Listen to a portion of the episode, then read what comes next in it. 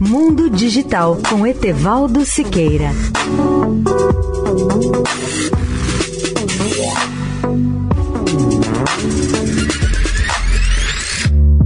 Olá, ouvintes da Eldorado.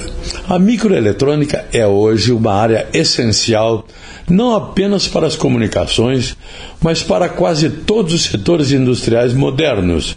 Na verdade, os componentes eletrônicos estão à nossa volta em todos os tipos de produtos, no seu celular, na sua TV, nos computadores e em quase todos os aparelhos eletrodomésticos que nós conhecemos.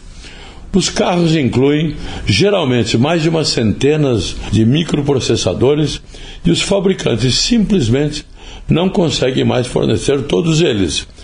Até as cabines eletrônicas e máquinas de lavar cães, um caso de baixa tecnologia que envolve sabão, água e um animal de estimação sujo, começam a sofrer a escassez de chips dos Estados Unidos.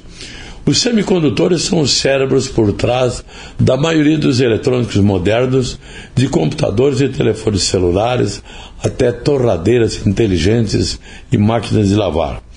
Os carros também contam com dezenas de semicondutores para operar os visores do painel, airbags e sistemas de navegação.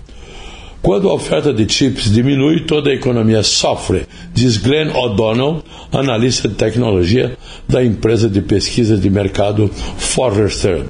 Etevaldo Siqueira, especial para a Rádio Eldorado. Mundo Digital com Etevaldo Siqueira.